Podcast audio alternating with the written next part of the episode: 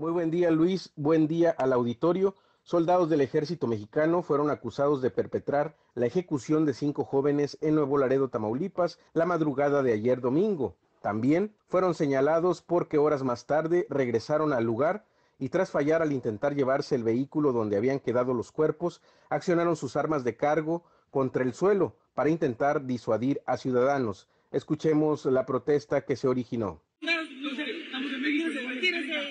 Verga. A Chile, en México no vale verga. Aquí no estamos en México. Y tú veamos, güey. México. A ver,